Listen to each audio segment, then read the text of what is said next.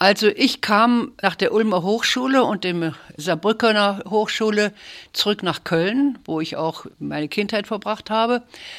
Und ich hatte in den Nachtprogrammen im Radio, man hatte damals ja nur kleine Radios, die Kölner Szene Musik gehört. Es gab also da Aufführungen moderner Musik.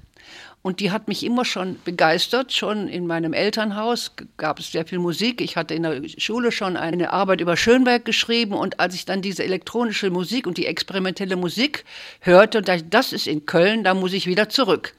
Ich bin dann auch wieder zurück nach Köln, weil ich einfach an dieser Szene der Musik teilnehmen wollte. Und dieses Jahr 1957, ich glaube, ob es nun 57 oder 58 war, kann ich Ihnen nicht mehr genau sagen, da gab es eben äh, Celibidache im WDR, der Ravel dirigierte. Und da zog ich mit einem Pastellbild hin, um ihm das zu schenken.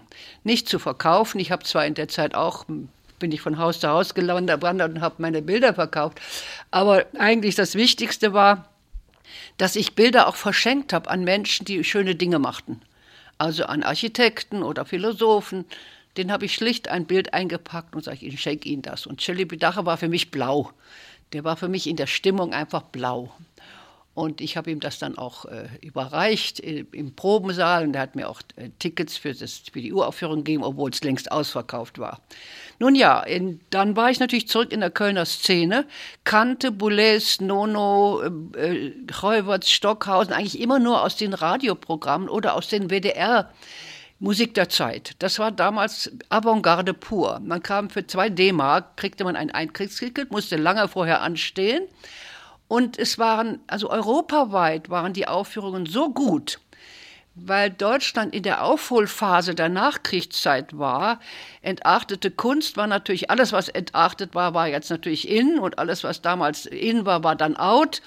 Äh, und in der Musik war es ebenfalls so. Also man hat, kann natürlich sagen, äh, Mozart und Beethoven sind out, aber man misstraute den, äh, den, der Verehrung der Klassik. Also wenn Leute tagsüber Juden morden und abends Beethoven hören und Hauskonzerte machen, diesem Ganzen haben wir misstraut. Also war eigentlich alles, was mit der Vergangenheit gebrochen hat, alles Radikale war uns lieb, denn wir waren selber radikalisiert. Wir waren als das Ende des Krieges zehn Jahre alt.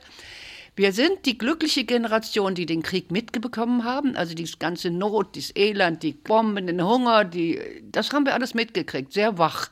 Aber wir haben noch keinen erschießen müssen. Also es gab damals in Köln einige wenige Institutionen. Das war Galerie Spiegel mit Eber und Heinz Stünke.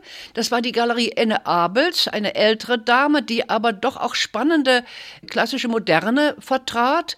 Dann gab es die äh, Buchhandlung Boisseret, die zwar nur Grafiken verkauft, aber auch immer sehr avantgarde war. Dazu gab es das grandiose Café Gigi Campi auf der Hohlrestraße, eigentlich ein Eiscafé, aber eine Anarchistenzelle, grandiose. Und alle Jazzkonzerte fanden dort statt. Das heißt, wenn überhaupt irgendwo Jazzkonzerte waren, wie zum Beispiel Miles David, dann war der vorher und nachher natürlich im Gigi Campi. Die Collar-Gruppe, egal wer, das war damals die der Treffpunkt für auch Diskussionen. Denn da konnte man eben auch äh, nach dem Konzert oder vor dem Konzert konntest du deinen Kaffee trinken und durftest stundenlang sitzen bleiben, auch wenn du kein Geld hattest. Gigi war eigentlich der Künstlermäzen. Das war eine ganz, ganz wichtige Persönlichkeit. Er hatte eine fantastische alte Mutter, so eine richtige italienische Mama, die immer das Horoskop vorher befrug, äh, was denn heute für ein guter Tag wäre und, und danach hat sich Gigi auch gerichtet. Das katholische Köln war natürlich ein bisschen Hindernis für alles, was Avantgarde war, vor allem alles, was Anarchismus war. Auf der anderen Seite weiß ich nicht, ob eine protestantische Stadt äh, toleranter gewesen wäre. Denn die Katholiken haben ja so eine gewisse Tendenz, der lebe Gott ist ja ja nicht so. Man kann ja sündigen und dann wieder beichten und dann kannst du wieder sündigen.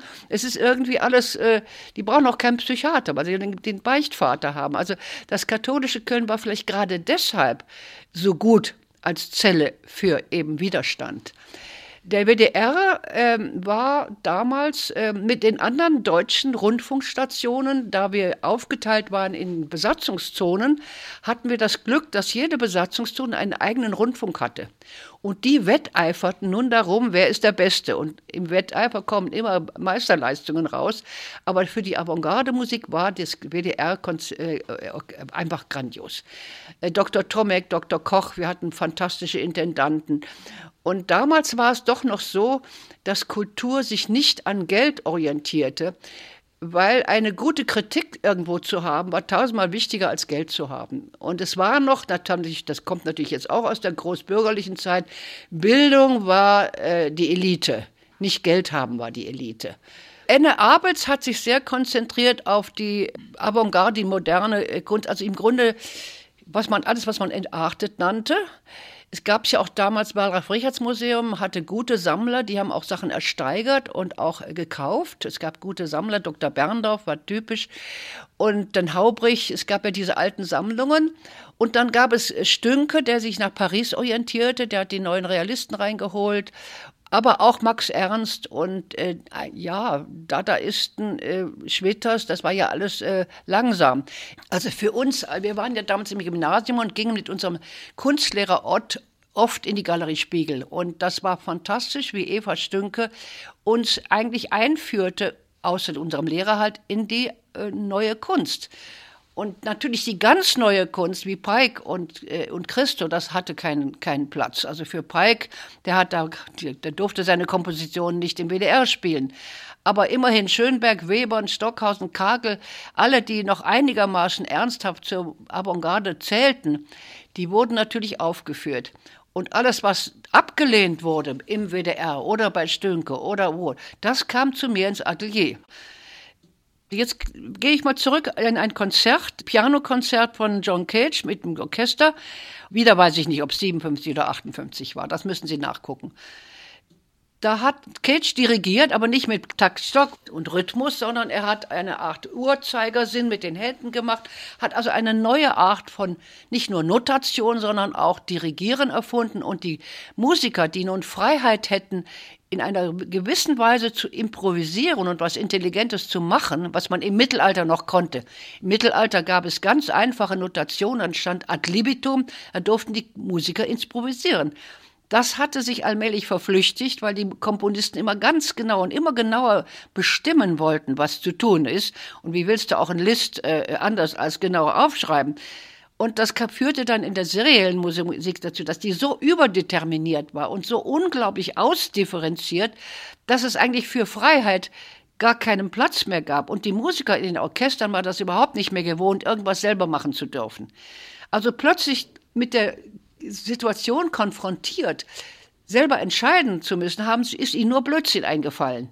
Es war ja nicht Karneval zu der Zeit, es war ja ein ernsthaftes Konzert. Also bei Karneval hätte man das noch verstehen können. Nein, die haben nur Blödsinn gemacht und keinen intelligenten Blödsinn. Es gibt auch intelligenten Blödsinn. Ich erinnere ans Lincoln Center, als die Hymnen von Stockhausen aufgeführt wurden und die spanische Hymne dran kam, hat der, äh, ich glaube, der Kontrabassist oder der Cellist, ich weiß nicht mehr, auf jeden Fall hat er angefangen, seinen Kontrabass rumzudrehen und mit dem zu tanzen, aber er hat gute Musik dabei gemacht. Aber in Köln war nur Blödsinn, die rasselten mit den, mit den Schlüsseln oder mit den Streichholzdosen, wobei äh, das ganze Konzert ausgebuht wurde. Es war im kleinen Sendesaal, man hatte ja nur den kleinen, weil man schon Angst hatte. Das Konzert wurde abgebrochen und Kelch, den ich sehr bewunderte, ich habe in Darmstadt seinen Vortrag gehört über die Undeterminiertheit, also die Nichtvorherbestimmbarkeit, ich dachte, das kann doch nicht wahr sein, dass jetzt hier ein Publikum die Gewalt hat, äh, dadurch, dass sie Eintrittstickets bezahlt haben, unser Konzert, ich empfand das als unser Konzert niederzubuhen. Aber das hatte man damals. Wer ein Ticket bezahlt hatte, glaubt, er könnte jetzt das Konzert zerstören. Und dann habe ich gedacht, wir brauchen einen geschützten Raum, um diese Musik zu zeigen und äh, äh, aufzuführen. Und habe dann einfach in meinem Gehirn äh, geplant, ich brauche ein großes Atelier damals undenkbar. Meine Zeichnungen kosteten 85 D-Mark und wir waren mehr hungrig als alles andere. Aber wenn ich einen äh, Wunsch habe, der nicht nur mich selber betrifft, dann gebe ich den ans Universum und komischerweise manifestiert sich das. Dauert manchmal ein paar Jahre. Manchmal dauert es so lange, dass ich es gar nicht mehr will. Ich, ach, das hast du mal gewünscht, jetzt bist du dran. Ne? Also das, äh, ich war völlig äh, gewiss, dass wir diesen Raum finden würden. Ich dachte damals noch an eine Fabrikhalle oder irgendwas. Aber egal. Und dann wurde dieses Haus gebaut am Altermarkt nach alten Grundrissen. Man durfte ja nur alt bauen. Mit einem Architekten, den ich schon kannte, den mich schon mit Bilderverkauf von Haus zu Haus besucht hatte. Der hatte mir auch schon Arbeiten abgekauft. Da bin ich wieder zu ihm und sage, Peter Neufeld, ich habe eine Bitte. Sie haben da oben dieses wunderschöne Haus und da ist, wie ich sehe, ein großes Atelier oben ob ich das haben kann. Aber ich könnte die Miete nicht bezahlen, aber ich kann zwei Jahre mit Bildern bezahlen hat er die Bilder ausgesucht ich konnte zwei Jahre dieses Atelier mieten. Das war auch gar nicht viel Miete, aber trotzdem für einen Menschen, der als Hausierer lebt, war das viel. Und dann hatte ich das Atelier, ich glaube Ende 59 hatte ich den Mietvertrag und dann haben wir sofort im März das erste Konzert gemacht. Es war damals in Köln äh, Cornelius Cardio, ein englischer Musiker, äh, der auch immer im Café Campi hing den haben wir da kennengelernt und der war nun wiederum mit der englischen Szene, Michael Horowitz als Schriftsteller, der brachte uns James Joyce, also nicht äh, persönlich, sondern als Buch und den Horowitz persönlich. Der war ein bisschen mit der englischen Szene in Berührung und der war Assistent von Stockhausen im elektronischen Studio im WDR, das war damals noch im Tiefkeller, wo er am Carré mitgearbeitet hat, was später Uraufführung in Hamburg hatte. So den lernte ihn wir also kennen im Café Campi und mit dem haben wir jetzt beraten, wir wollen jetzt diese Avantgarde-Szene einen Teppich bereiten. Es waren wir drei. Haro Laus war mein damaliger Partner, ein Fotograf und Rumpelstilzchen, aber ein spannender Künstler. Leider gibt es von ihm keine Werke, weil er seine Werke immer sofort zerstört hat. Aber ein guter Kopf. Und der und Kadi und ich, wir haben das dann organisiert. Das erste Festival. Zum ersten Konzert hatte ich äh, Bewerker Arnold Reiner aus Wien, den ich aus Wien kannte, weil ich da zu einem Kench, wir sind immer auch durch ganz Europa gefahren oder getrennt, wenn irgendwo ein Konzert war. Also wenn Cage in Wien aufgeführt wurde, dann sind wir nach Wien getrennt und haben dann bei Arnold Reiner gewohnt oder in irgendeinem 5-Euro-Jugendherberge. Also den kannte ich und dann war Buja Bingemer dabei, damals auch noch ein wichtiger Künstler, ein Sohn von Meistermann, aber das war inoffiziell, dass der Sohn von Meistermann war und ganz viele gute Künstler aus der Ulmer Hochschule, die ich erkannte. Max Bill, Viera da Silva. Das war erstmal die Lindgasse, da es kein Eintritt war, sondern nur auf Einladung. Ich stand an der Tür oder einer von unseren Stühlen, wir haben auch niemanden reingelassen, den wir nicht kannten oder der von jemand mitgebracht wurde, der das garantierte. Und so hatten wir zum ersten Mal einen Ambiente, in dem aufgeführt werden konnte, was wir für richtig hielten, egal ob das einer richtig oder falsch oder gut oder schön findet, sondern wir wollten uns ja einfach nur erstmal austauschen. Und das war das Wunderbare daran, da ich nun aus allen Richtungen schon die Platzhirsche hatte, die waren also, die brauchten das nicht mehr auszufechten, war dieser Ehrgeiz, der Beste zu sein, der war nicht das Wichtigste. Der war irgendwie zunächst mal nebensächlich. Es war wichtig, dass die ein Musiker merkte, was machen die Maler, die Maler, was machen die Musiker.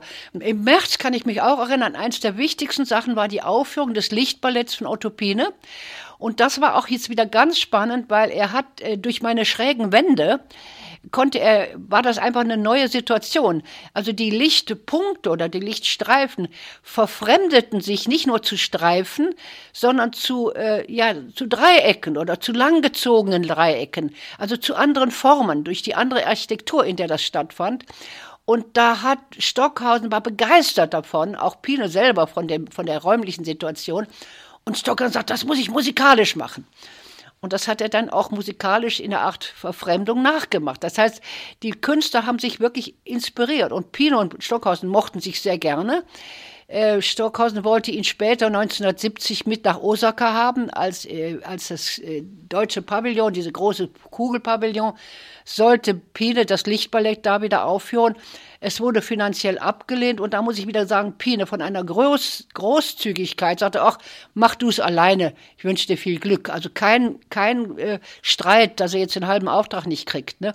Also da, da haben, die haben schon einiges gelernt und Pine war mir überhaupt sehr freundlich. Ich habe ihn ja immer bei allen seinen Happenings in Amerika besucht, bei seinen Boston, egal wo er war, wenn in Amerika was von Pine war, habe ich dann äh, Pine besucht und wir haben eine innige Freundschaft. Wir haben doch noch jetzt im Museum Ludwig zu dem Thema Licht hatten wir ein Symposium, da waren wir zusammen auf der Bühne und wir wollten jetzt etwas zusammen im Leopold Hosch Museum machen, wo er auch einen sehr schönen Raum installiert hat.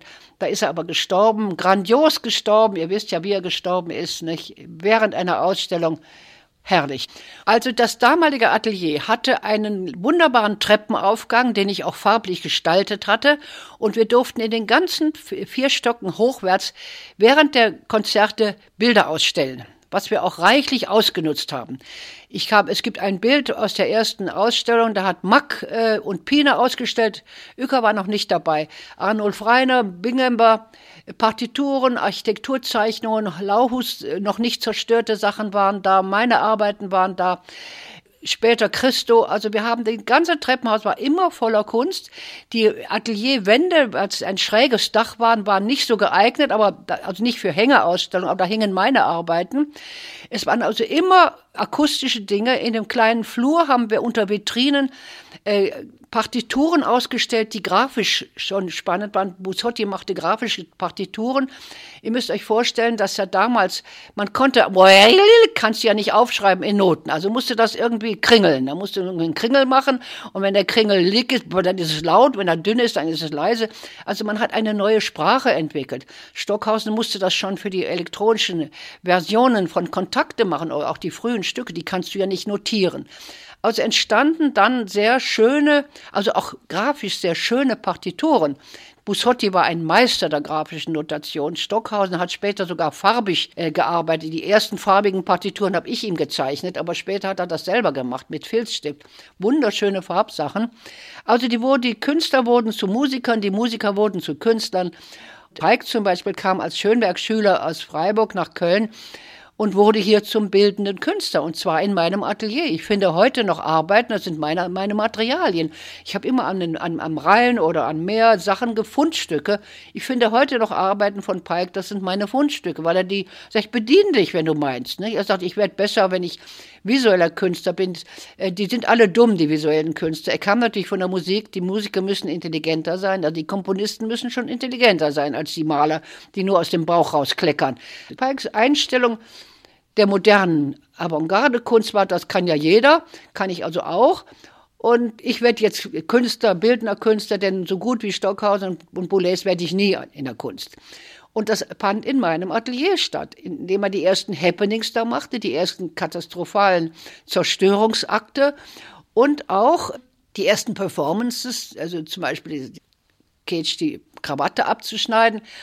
Und dann kam ein neues Medium auf, das Fernsehen, was damals nur abends um ab 6 Uhr, gab ja nicht den ganzen Tag Fernsehen, ab 6 Uhr gab es Fernsehen und auch nur schwarz-weiß. Und Pike hat sehr schnell begriffen, dass das die Zukunft ist. Und da 1961 ähm, wir im, die Originale von Stockhausen im Theater am Dom aufgeführt haben, das hatte ich mit ihm zusammen in, in Finnland komponiert. Da gibt es eine Zeitstruktur von Stockhausen vorgegeben, in der sein Werk Kontakte elektronisch abgespielt wird. David Tudor und Christoph Kaskel spielen Musik dazu, äh, Live-Musik dazu. Und während dieser Zeit, das sind ungefähr 90 Minuten, 18 verschiedene Künstler und Menschen ihre Zeit haben, um sich selber darzustellen.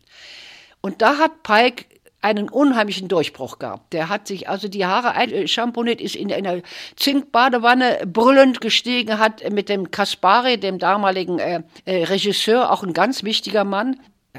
So, Originale wurde aufgeführt und Pike hatte da seinen Durchbruch und ich hatte bei der originale Aufführung ein Magnet, eine große Eisentafel und dahinter einen Riesenmagnet und habe aus dem Publikum aus der ersten Reihe auf diese Eisentafel Nägel und Eisenkram geschmissen.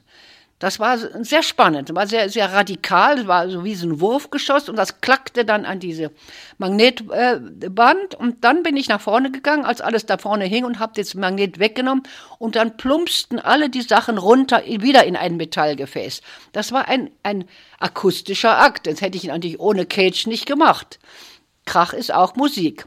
Und diesen großen Magneten hat Pike dann bekommen und der hat den hinter die Fernseher gehalten und dadurch verzerrte sich das Fernsehbild. Aber nicht nur äh, akustisch, sondern auch äh, äh, visuell, sondern auch akustisch. Und das war der große Durchbruch für Pike, die Veränderung und Verfremdung von Farbfernsehen, von Fernsehen und später von Farbfernsehen. Ich habe ihm dann auch einen Platz in meiner Galerie 1963, 64 ergattert. Ich war mittlerweile in Amerika, hatte dort eine Galerie und war da schon gut im Geschäft, hatte eine tolle erste Ausstellung. Der Galerist hat mir alles abgekauft für billig Geld. Heute muss ich es mühsam zurücksteigern. Auf jeden Fall, ich habe ihm gesagt, Alfredo, du musst den Pike herholen.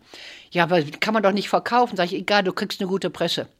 Und das ist auch so gewesen. Natürlich kannst du keinen fremdeten Fernseher verkaufen, aber die Presse, die er kriegt, das war großartig. Also das hat alles seine Folgen. Und im Herbst kam dann Cage und Merce Cunningham zum ersten Mal auf Durchreise von Schweden zur Peggy Guggenheim nach Venedig. Ganz kurz geschrieben, wir sind auf der Durchreise, macht was wir sofort Friedrich-Wilhelm-Gymnasium Aula gemietet. Das war das erste Mal, wo es außer Hause war. Und wir haben einen Ballettabend im Nu organisiert. Das konnten wir natürlich, weil wir keine Konzertagentur waren mit Vorlaufprogramm. Wir konnten sofort Karten drucken. Das hat die Tante Paula vom Neven Dümom Verlag gegen Bilder uns getauscht.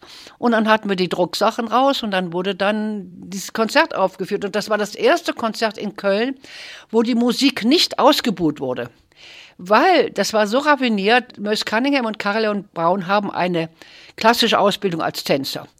Und die machten das so geschickt, dass sie erst, obwohl sie mit, noch mit Baumwollstrümpfen und mit Trainingshose angezogen waren, also gar nicht, nicht wie man halt als Ballett verkleidet ist mit Spitzenschüchen, kamen sie erstmal auf die Bühne und denken mal, da sind das Bühnenarbeiter. Und dann fangen die an und tanzen ein fantastisches Ballett, ne? Boah, also das war so gut gekommen. Und wer nun was von Tanz versteht, der sagt, das ist Spitzenklasse. So, und dann waren alle begeistert und haben dann gar nicht gemerkt, was in der Zeit musikalisch passierte. Weil das war ja, hätten sie natürlich wieder gebuht. Und dann haben die aufgehört zu tanzen und haben sich aufgelockert und drum gesprungen. Und in der Zeit spielte dann David Tudor ein bisschen einfachere Sachen. Also das war, das haben die so geschickt gemacht, dass wenn der Tanz komisch war, war die Musik erträglich und umgekehrt. Und dann kam plötzlich Cage zum Fenster reingekrochen oder unter dem Klavier aus einer Luke her. Das heißt, die ganze Clownerie wurde dann auch akzeptiert wegen der Perfektion der Tänzer. Das war das erste Konzert in Köln, was nicht ausgebucht wurde, wo moderne Musik im öffentlichen Raum und da mussten wir auch Tickets verkaufen, weil wir schließlich auch äh, Miete zahlen mussten. Also das war das Konzert im Oktober 1900. 60 oder eines, war 60 auch, 60 war das. Fluxus gab es ja noch nicht. Äh, Fluxus war 1960, gab es Fluxus nicht. Ich würde uns auch nicht als Fluxus bezeichnen, wir waren eher Postdada so, wenn ich überhaupt einen Namen geben sollte. Und ich würde als Großmutter des Fluxus bezeichnen. Die Mutter ist die Alison Knowles. Ich bin die Großmutter. Wegen der Lindkassen, der Multimedia-Aufführungen, wegen der Unterstützung der Künstler. Ich bin selber vielleicht mit meinen Stofftüchern, mit, mit meinen Kleiderkunst, da bin ich vielleicht Teil der Fluxusbewegung. Aber ich malte ja doch immerhin noch ästhetisch fantastische Bilder. Pike sagte mal, du bist die einzige Avantgarde-Künstlerin, die noch ästhetisch gute Bilder malen kann. Es hieß ja damals so scheußlich wie möglich, so schnell gemacht wie möglich, so billig wie möglich. Es, ich habe ja doch noch etwas Elitäres in die Kunst, in der Kunst beibehalten, obwohl meine Dinge Avantgarde waren. Aber war eben Weiberkram. Und war ein Unterschied. Also ich bin eigentlich kein Fluxuskünstler. Ich habe in vielen Bereichen die Fluxusbewegung äh, in meinen Editionen mit meinen kleinen, mit meinem Humor. Ich habe also sehr viel humorvolle Dinge in meinen Bildern. Wenn man die liest, ich habe so Kästen gemacht, das sind eigentlich Lesebilder. Also den Humor, den teile ich mit der Fluxusgeschichte, die, die Selbstironie, dass ich die Kunstbetrieb auf die Schippe nehme. In meinen Bildern sind immer wieder Kommentare über die Kommentare über die Kunst oder Kommentare über die Kritiken. Und ich habe sehr viel äh, nicht Sarkasmus, der ist zu bitter. Also eigentlich eine fröhliche Art von Kritik unserem ganzen Schaffen gegenüber, auch meinem eigenen gegenüber. Also wenn ich dann Fehler in einem Bild mache, dann kopiere ich den Fehler zehnmal, bis, er, bis der schwarze Punkt immer heller wird und sage, sorry, shit happens oder äh, nicht alles kann perfekt sein. Also da mache ich mich dann selber lustig. In einem sehr ernsthaften Bild ist immer auch die Aufhebung dieses Ernstes.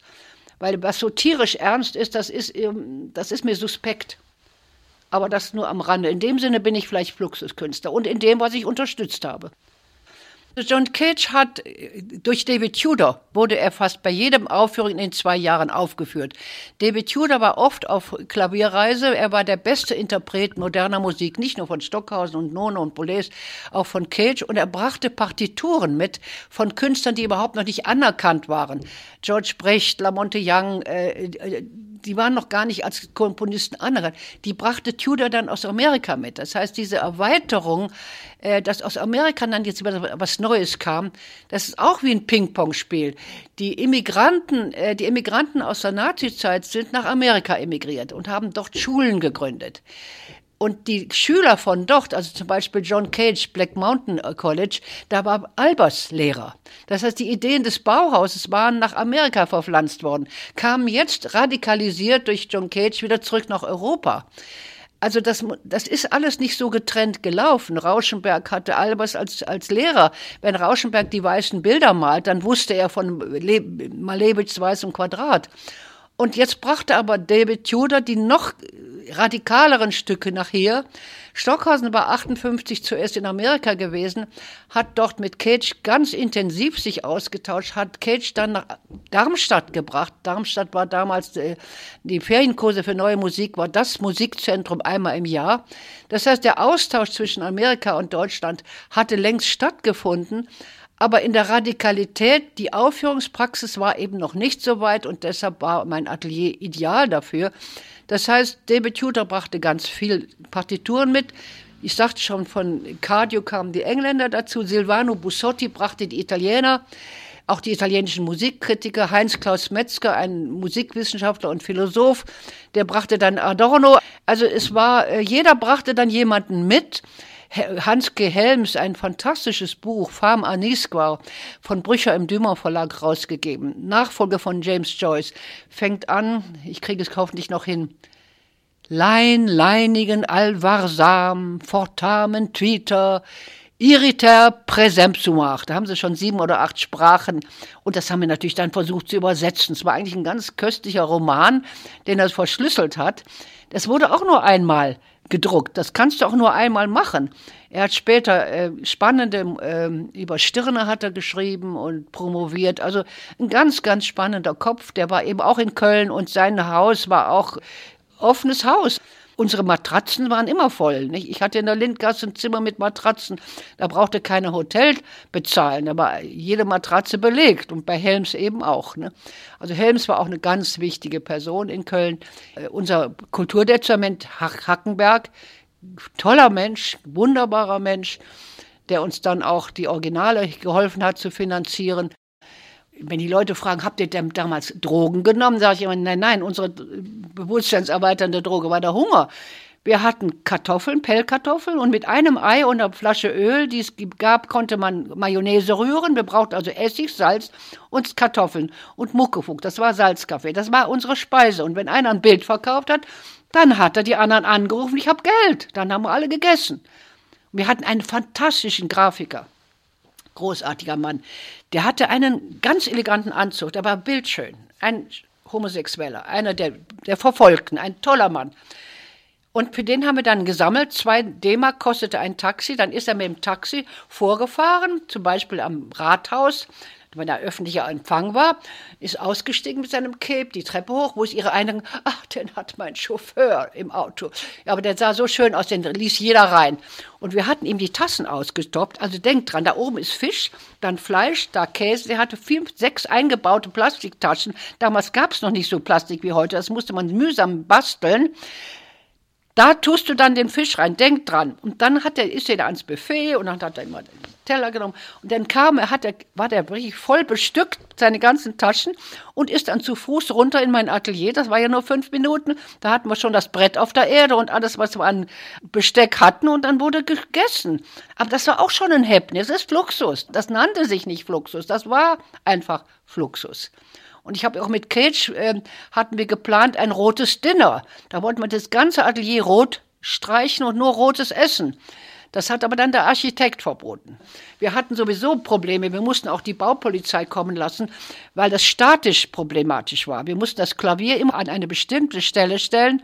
Auch wenn der äh, Pike das Klavier umschmiss, das durfte nur an einer bestimmten Stelle stehen, weil da drunter ein Stützbalken war. Es durften 80 Leute ins Atelier rein. Das waren aber oft sehr viel mehr. Und nun hatte ich ja noch die zweite Etage, dieses kleine Kabuff, wo unser Bett war. Da drängelten sich die Leute auch. Aber wie gesagt, so war das halt. Und dann hatten wir ein, ach, ein tolles Konzert haben wir geplant. Da gegenüber waren nämlich Hotels. Wenn man aus den Fenstern rausguckte, war das Stapelhäuschen, auf der anderen Seite auch ein Hotel. Da haben wir die oberen Zimmer gemietet, die man von uns sehen konnte, und haben da Musiker reingestellt. Und dann bestand die Musik nur darin, dass die aus den Fenstern raus trompetet haben oder gegeigt haben. Das Konzert bestand darin, dass wir die Fenster auf und zu machten. Also wir haben wir waren die Lautstärkeregler. Ja, das sind Happenings. Aber das hieß noch nicht so. Das heißt, es, Ellen Capro hat das schon so genannt, das wusste ich aber nicht. Wir haben einfach aus demselben Spaß und Freude am Experimentieren Dinge getan, die in Amerika gemacht wurden, die überall gemacht wurden. Wir haben es nicht erfunden. Die Großmutter bin ich, weil ich es finanziert habe und weil ich es ermöglicht habe. Und das war ja auch dann das, als ich in Amerika ankam, war mein Durchbruch kein Problem, denn alle amerikanischen Künstler kannten mich. John Cage war ein beliebter Künstler und der hat erzählt, was ich da in Köln getrieben habe. Deshalb habe ich auch Duchamp sofort kennengelernt. Cage hat mich sofort Duchamp vorgestellt. Der kam dann zu meinen Ausstellungen der fand mich gut. Und als ich zurück nach Europa ging, hat er dem Arturo Schwarz, seinem, seinem Galeristen, geschrieben, guck, dass du dir die Bauermeister unter Vertrag nimmst. Also ich hatte offene Türen in Amerika. Als ich zurückkam, war es schwer. Ich war die Lorelei oder die Brünnhilde vom Rhein, ich weiß es nicht. Also ich wurde ein bisschen als Walküre äh, abgestempelt, weil ich groß und lang und schön und tüchtig war und denken konnte. Das war schon auch nicht mehr im Bild der Frau. War kein Weibchen, ich war eigentlich mehr ein Weib. Ne? Nee, ich weiß es nicht. Ich passte nicht in das Frauenbild. Dann ähm, wurde allerdings, es gab eine, da hieß Bongard, seine Frau lebt immer noch, macht das immer noch weiter. Der hat positiv äh, berichtet, der hat vor allem dann äh, im nächsten Jahr 61, als Haro Laurus eine eigene Galerie ausmachte, einen sehr guten Artikel über Christus Installationen dort gemacht. Bei mir hatte Christus nur Zeichnungen ausgestellt. Bei ähm, Laurus passierte dann die erste Verhüllung, die ersten Fässer. Da hat der Bongard hat gut berichtet. Dann gab es äh, den Fischer, der auch Künstler war, der hat äh, berichtet. Es war selber ein Künstler, der auch in Düsseldorf, ich glaube, der lebt auch noch. Also es gab einige kühne Berichte. Der Staatsanzeiger hat sicher gut berichtet, weil der ja durch Dumont belegt. Dumont hat die Klavierkarten bezahlt, also die Tante Paula hat die Klaviereinladung bezahlt und der Alfred hat auch Bilder abgekauft und der Dumont. Und die Rundschau auch durch einen Herrn Ott, der hat auch positiv berichtet. Ne? Die Rolle von Karl-Heinz Stockhausen im ganzen Umfeld Köln war sicherlich das elektronische Studio in Köln. Er war dann Mitarbeiter bei äh, Eimert, Dr. Eimert war der Chef. Äh, Stockhausen war sein Atlatus sozusagen also, und hat dort äh, die praktische Arbeit im Studio geleitet. Das heißt, Eimert war der Verwalter, aber Stockhausen hat dann mit Technikern die Stücke realisiert, seine eigenen und die von Heuwerts, von Nono und von äh, Pousseur, ich weiß nicht, wer alles dann eingeladen wurde. Es wurden dann immer Künstler eingeladen. Ich glaube auch Ligeti, der wohnte auch dann bei Stockhausen. Er kam ja aus Ungarn auf der Flucht und wohnte die erste Zeit bei Stockhausen und seiner Frau. Das heißt, Stockhausen war wichtig. Er war einfach die Instanz zwischen Eimert und den Musikern. Und daher war er für die Musiker sehr wichtig, weil sie dadurch eingeladen wurden. Es gab noch einen ganz wichtigen Techniker von Knobelsdorf, der auch eigentlich das Ganze mitbegleitet hat. Denn äh, diese, diese Maschinen waren ja noch nicht wie heute, dass die jeder versteht, sondern man musste da ja, man musste richtig üben, man musste das richtig lernen und, und nur aus äh, mit Synthesizern äh, Töne selber zu machen. Heute drückst du auf eine Taste, dann weißt du das. Es gab vorher das Trautonium, da konnte man auf einem elektronischen Musikinstrument alle Klangfarben haben. Du spielst also Klavier, hast es aber, kriegst aber eine Geige raus. Ne? Das war der Vorläufer, wo Stockhausen und die Musiker am Anfang das entsetzlich fanden, weil es natürlich eine Verballhornung der, der, der Instrumentenkultur war. Aber daraus entwickelte sich ja dann eine Technik, die bis heute die ganze Musikszene beherrscht. Wobei die, die Avantgarde-Künstler damals noch dagegen waren. Das war, das war ihnen unheimlich, das fanden sie auch unkultiviert. Ne? Wie ja auch die Popmusik oder die Rockmusik abgelehnt wurde. Außer Bernstein. Leonard Bernstein war, stand voll hinter der Bewegung und hat gesagt, hat Stockhausen immer gesagt, Karl-Heinz, du musst dir das anhören. Du kannst da nicht drüber weggehen. Da ist eine ganze Generation, junge Generation, die ist begeistert. Und dann sind wir ja, ich habe den Stockhausen ja dann in San, Francisco in die Fillmore und ich habe ihn dann immer mitgezerrt. Ich habe ihn ja immer versucht, nach Amerika zu kriegen. Wir haben auch in San Francisco 67 gelebt. Ich habe ihn immer mit in die, äh, zu den Mothers of Invention, den Grateful Dead, wie sie alle heißen. Und er hat ja auch am Schluss zugegeben, dass ja doch was dahinter ist. Und Bernstein war ein glühender Verfechter des Unterschieds, dass der Unterschied zwischen E- und U-Musik Ernstem und Unterhaltungsmusik wegfällt. Stockhausen sonst als Musiker selber hat ja seine Sachen verwirklicht. Er war sehr großzügig als Lehrer. Er hat ja auch die Rheinische Musikschule die ersten zwei Jahre gegründet und geleitet. Er hat all sein Wissen immer weitergegeben. Also da muss ich sagen, da war er großartig. Stockhausen hat alle seine Entdeckungen und Erfindungen sofort mit seinen Schülern geteilt. Und das war auch der, das Große an seinen Kursen in, in Darmstadt, die Sommerkurse und auch später in der Rheinischen Musikschule. Also da war er ein fantastischer Lehrer. Und er war ein Lehrer in dem Sinne gut, dass er alles, was authentisch war, auch wenn es ihm fremd war, erkannt hat und den Menschen darin unterstützt hat. Lamonte Young war mal Schüler bei Stockhausen in Darmstadt und kam erst nach dem Darmstädter Kursen mit einem Stück zu Stockhausen, was er vorher geschrieben hat, wo er für in der Juilliard School verurteilt wurde. Sagte Stockhausen, warum haben Sie mir das nicht vorher gezeigt? Das ist besser als alles andere. Das heißt, da hat er erkannt, da ist etwas an einem jungen Musiker, was richtig gut ist. Und das hat er ihm auch dann, ihn darin ermutigt. Dann später, 1963, äh, Lamonte Young wiedergesehen in einem Konzert bei Henry Geldzeller in New York, wo, wo Lamonte die ganze Nacht mit der Marian und noch einem anderen Musiker ähm, Streichquartett gespielt haben. Ganz monoton. Wir lagen alle nur auf Matratzen in Trance. Es war grandios. Dali kam noch rein spaziert. War natürlich klar, bei Henry Gelzer ist heute die Nachtmusik. Dann kam Dali noch rein spaziert mit zwei Frauen und seinem Silberstöckchen. Das, das war ein Happening. Der marschiert einmal durch den dunklen Raum. Alle flüstern, da ist Dali, weil ja ein bisschen Licht war ja. Und dann geht er wieder raus und wir sitzen wieder auf unseren Matratzen. Das sind alles Happenings gewesen, wo man dachte, das sind Happenings. Christus, ein großartiger Künstler. Ich halte ihn für eigentlich den besten aus dem Jahrtausend, weil er nicht nur seine Frau mit einbezogen hat, die genauso wichtig war, weil sie das Geld besorgt hat, sondern weil er reine Freude verbreitet. Wo Christo war und wo er ist, haben Hunderte mitgemacht, manchmal Tausende, sind von weit her gekommen. Das hat fast einen religiösen Charakter. Dieter Rosenkranz, äh, ein Wuppertaler Sammler, bei dem alle gefüttert wurden. Also alle Künstler, die von Schmäler kamen und alle Künstler aus Köln, wir haben uns immer bei Dieter Rosenkranz und seiner Frau Edith Sommer satt gegessen. Und dort war eben auch Christo, denn Christus Vater und, und, und Dieter Rosenkranz Vater waren aus Rumänien äh, befreundet und hatten, hatten Webmaschinen äh, Vertrieb. Die waren äh, Fabrikanten.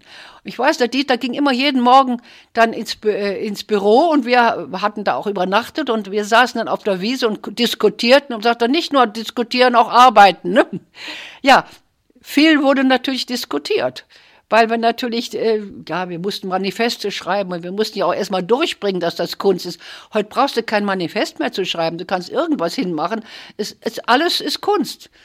John Cage hat, es war ein sonniger Nachmittag, es war, muss man wahrscheinlich vor einem WDR-Konzert gewesen sein. Und wir führten das ähm, 431 oder wie es heißt, äh, von Cage auf, Silence. Dafür musste ein Pechsteinflügel in den vierten Stock geschafft werden. Warum es nicht ein normales Klavier tat, weiß ich nicht. Es musste ein besonders guter Flügel sein und wir warteten mit voller Spannung, was jetzt passierte. David Tudor setzt sich ans Klavier, besonders elegant angezogen, öffnet den Deckel und es ist nichts. Ich kannte das Stück vorher nicht. Cornelius Cardio hat es mir und Haro auch nicht gesagt. Er kannte das Stück, ne? Und es war, passierte gar nichts. Er machte dann, glaube ich, in dem, ich glaube, bei der Hälfte machte er mal den Deckel kurz zu, aber ich kann mich nicht genau erinnern. Auf jeden Fall, es passierte vier Minuten überhaupt nichts. Nur etwas passierte. Wir hatten das kleine Seitenfenster ein klein bisschen offen stehen, weil es so heiß war. Und da setzte sich eine Amsel auf dieses schräg gestellte Fenster und trillerte eine Melodie.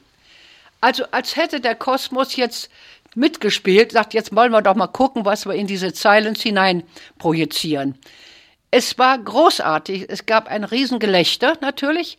Dann beruhigte sich alles wieder und plötzlich merkten wir, auch das Gelächter war Teil des Konzertes, auch das Atmen, auch das darüber, also im Grunde, es wurde uns bewusst gemacht, dass alles Musik ist.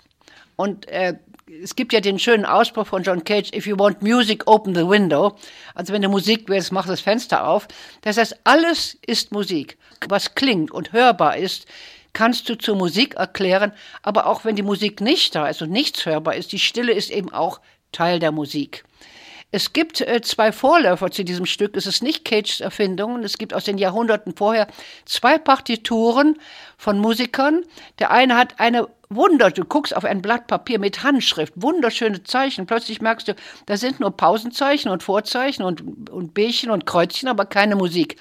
Und es gibt ein zweites, also ein Franzose und auch noch, ich habe leider die Partituren, hatte ich, die sind mir abhanden gekommen. Also es gab es schon mal. Ich habe selber auch solche Zeichnungen in meine Bilder gemacht, äh, dass ich also einen, einen Violinschlüssel und, und fünf Bärchen und dann äh, Pianissimo drunter geschrieben und dann ist, kommt keine Note vor. Aber das ist, das sind da bei mir so kleine Witzchen, das kommt natürlich durch Malevichs weißes Quadrat auf weißem Grund. Das hat alles auch seine Vorläufer. Wir sind keine Welterfinder. Wir erfinden die Dinge manchmal ein bisschen anders oder stricken sie ein bisschen um. Die wirklichen Revolutionen in der Kunst sind selten und passieren meistens äh, unbewusst und so, dass es noch gar nicht Kunst ist. Also meine Schritte, die revolutionär waren, waren zu der Zeit, als ich sie machte, keine Kunst. Meine Nähbilder, das war Handarbeit, Nadelarbeit, meine Steinbilder, das war Muschelkleberei, meine Gedichte, dann ja keine Gedichte, das sind ja Konzepte, meine, meine Grafiken, das sind ja, das sind ja Halbgedichte. Nichts, was ich damals Neues machte, wurde als Kunst anerkannt. Wir hatten dann ein Konzert im Sommer, als das IGNM-Festival in Köln war, Sommer 1960, Internationale Gesellschaft für Neue Musik. Da hat sich der WDR natürlich besonders angestrengt, gute Sachen zu machen. Da war die gesamte Elite der, der, der Kritiker aus London, aus der Schweiz. Ich habe ja aus, aus ich habe im Gästebuch die Namen. Es sind alles die Kritiker für neue Musik. Die hatten wir alle da. Und dadurch ging natürlich auch die, die Kritiken der Konzerte, die Besprechungen gingen eben auch in alle Welt. Und an diesem einem dieser Konzerte die wir angekündigt haben, hatten wir meistens vorher noch nachmittags ein Konzert mal schnell improvisiert und nachts in der Spät, also nach der Spätvorstellung im, im WDR dann noch ein Konzert. Also wir haben immer davor noch was gemacht und danach noch was. Wir haben es nicht gleichzeitig gemacht, weil die Kritiker ja auch ins, in den WDR mussten. Und da gab es eben das Konzert, den sogenannten Vatermord, wo Pike ähm, ein, eine Klavierscheibe, äh, eine große Glasscheibe zertrümmert, ein Klavier umschmeißt, also recht radikal agiert, dann mit einer großen Schere, in der erst hat er David Tudor und John Cage die Haare einschamponiert, und dann kam er mit einer großen Schere an und Cage saß vor mir, der hatte das, das Hemd war schwitz, schwitzenass. Aber er hat nicht sich gewehrt. Er musste nicht, was treibt Pike jetzt? Also Pike war äh, Cage war da sehr konsequent, der ja die, auch die, die Anarchie gepredigt hat. Der hat ausgehalten, der hat, hat sich den, den Schlips abschneiden lassen und hat das durchgestanden. Adorno hat es, hat, hat es nicht durchgestanden, er ist laufen gegangen, als die Studenten seine Theorie in die Praxis umsetzen wollten. Aber Cage ist nicht laufen gegangen. Also das halte ich ihm zugute. Pike wollte eigentlich erst sein Hemd abschneiden, aber als er ihn, er hatte sich dann erinnert, dass er ihn in Darmstadt mal im Studentenheim gesehen hat, wo er sein Hemd im Waschbecken auswusch und hat, wahrscheinlich hat er nur eins dabei für, und man ging ja damals noch im Frack ins Konzert oder im schwarzen Anzug. Das war ja nicht wie heute, dass man mit, mit Jeans und Tonschuhen ins Konzert ging. Wenn du die Bilder von damals siehst, das ist köstlich, wie, wie wir gekleidet waren. Vornehm, elegant. Wir hatten zwar Löcher in den Schuhen, aber für Kleider hatten wir einen, den Neuendorfer. Das war Pariser Fenster, auch ein Avantgarde-Künstler, der jeden Montag das Fenster neu dekorierte. Das war Kunst pur. Aber es gab noch keine Pop-Art. Das hätte man zu Pop-Art zählen können, wie der sein Modefenster dekoriert. Das hieß Pariser Fenster. Der hatte uns eingekleidet, Tausch gegen Kunst. Aber Schuster hast du keine, kannst ja nicht ein Schuster ein Bild tauschen. So, jetzt gehen wir wieder zurück in die Lindgasse. Pike hat den Schlips abgeschnitten und Cage war zunächst sehr traurig, das war von seinem Lehrer Suzuki, aber er sagte mir später, it had to happen, I liked it too much. Das musste passieren, ich habe die zu sehr geliebt. Und im Zen-Buddhismus darfst du nichts lieben und nichts hassen, du musst immer in der Mitte bleiben. Und weil er diese Krawatte nun zu sehr liebte, hatte Pike sie ihm, er wusste das nicht, Pike hat sie ihm abgeschnitten, sicher auch unter dem Eindruck, dass in Köln im Karneval die Frauen den Männern den Schlips abschneiden. Es war also auch ein Emanzipationsakt. Und im Asien heißt abschneiden, Zopf abschneiden, Zopf ab auch ein anarchistischer Akt. Also da der Kitchen und keinen Zopf hatte, sondern einen Schlips und so weiter und so weiter und so weiter. Als ich 1971 dann aus Amerika zurückkam und Schmäler mir den Rat gegeben hat, es selber zu machen, bin ich trotzdem zu einigen Kunstmessen dann gegangen, auch Düsseldorf und Köln, weil ich da auch teilweise, da habe ich zur Emily Juda Kontakt aufgenommen, die den Christo vertrat und habe dann auch Arbeiten, die ich von anderen Künstlern hat, teilweise verkauft weil ich dann am Anfang doch Schwierigkeiten hatte. Und bis ich dann Kunst am Bauaufträge hatte, war es manchmal knapp. Ich hatte bei der Scheidung auf allen Besitz verzichtet, weil ich das Haus mit Stockhausen nicht äh, zerstören und teilen wollte. Ich hatte ja noch eine Galerie, kriegte damals 6000 Dollar monatlich. Drei Wochen nach der Scheidung war meine Galerie pleite und ich konnte von heute Morgen meinen Schreiner nicht mehr bezahlen, musste das Kindermädchen entlassen und war zu stolz, äh, die Scheidung zurückzurufen. Ich hätte, ich hätte ja Geld haben können, aber ich dachte, ich brauche es nicht. Ne? Also das war nicht immer einfach, aber ich habe ja dann allmählich Fuß gefasst durch die Kunst am Bauaufträge und durch eigene Verkäufe. Ich habe noch nie von was anderem gelebt als von der Kunst. Also der Kunstmarkt mit dem ganzen Kölner äh, Beginn durch Zwirner und äh, Stünke angeregt, war am Anfang höchst spannend, hat aber auch sofort zu Gegenkunstmärkten geführt. Es gab ja sofort den Gegenkunstmarkt am Neumarkt, da habe ich sogar mal teilgenommen, als ich dann zurückkam. Es gab sofort die Kontroverse, dass es die Elite und dass die, die Refusierten der Kunstmarkt in Köln, da habe ich nicht teilgenommen. Einige Galerien haben mich natürlich gezeigt. Wenn Stünke mich ausgestellt hat, ich habe 71 eine Ausstellung bestimmt gehabt, dann hat er mich auch mit meinen Objekten am Kunstmarkt gezeigt. Aber ich bin eigentlich ja dann auch bei Stümke nicht geblieben. Stümke, kon Stümke konnte nicht genug verkaufen. Meine wilden Sachen mochte nur er und sie nicht der Yippie, der NATO-Doppelbeschluss oder Beschuss, den ich damals äh, gemacht habe, eine Klangskulptur, die aus eigentlich einem Müllhaufen, wo ich meine eigene Kunst zerstört habe und, übergossen habe. Aber kommen noch edle Teile, gucken noch raus. Das Stünke wunderbar, Eva unmöglich. Das heißt, da waren die zwei sich auch nicht mehr einig, was sie von mir gut fanden.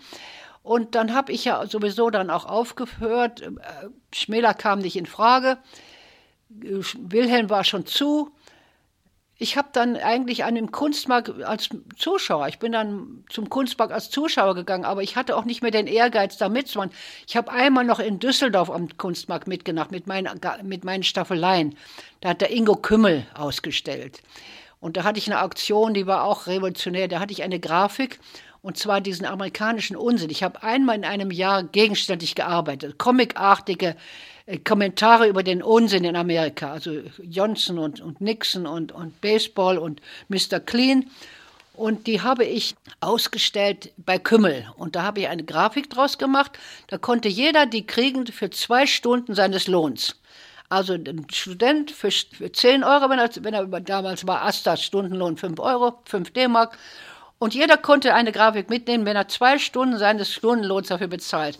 Und da hat auch ein Rechtsanwalt freiwillig 2000 D-Mark bezahlt, weil sein Stundenlohn 1000 D-Mark war. Das war eine Aktion bei Kümmel. Kannst du auch als Fluxusaktion sehen. Und das war auf dem Kunstmarkt in Düsseldorf.